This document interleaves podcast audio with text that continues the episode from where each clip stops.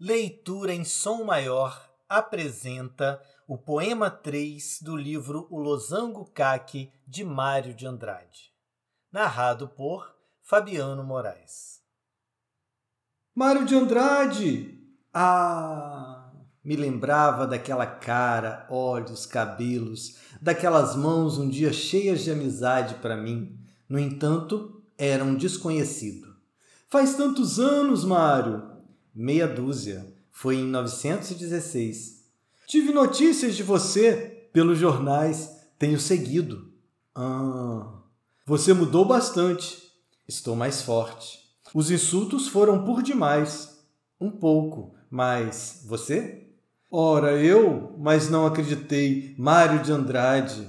E as manobras no Rio, se lembra? Bom tempinho. Nosso tempo e quis me cercar daqueles braços caídos. Então, falando muito baixo para mim mesmo, veríamos juntos se estou certo no que sou. No entanto, era um desconhecido. Convidou.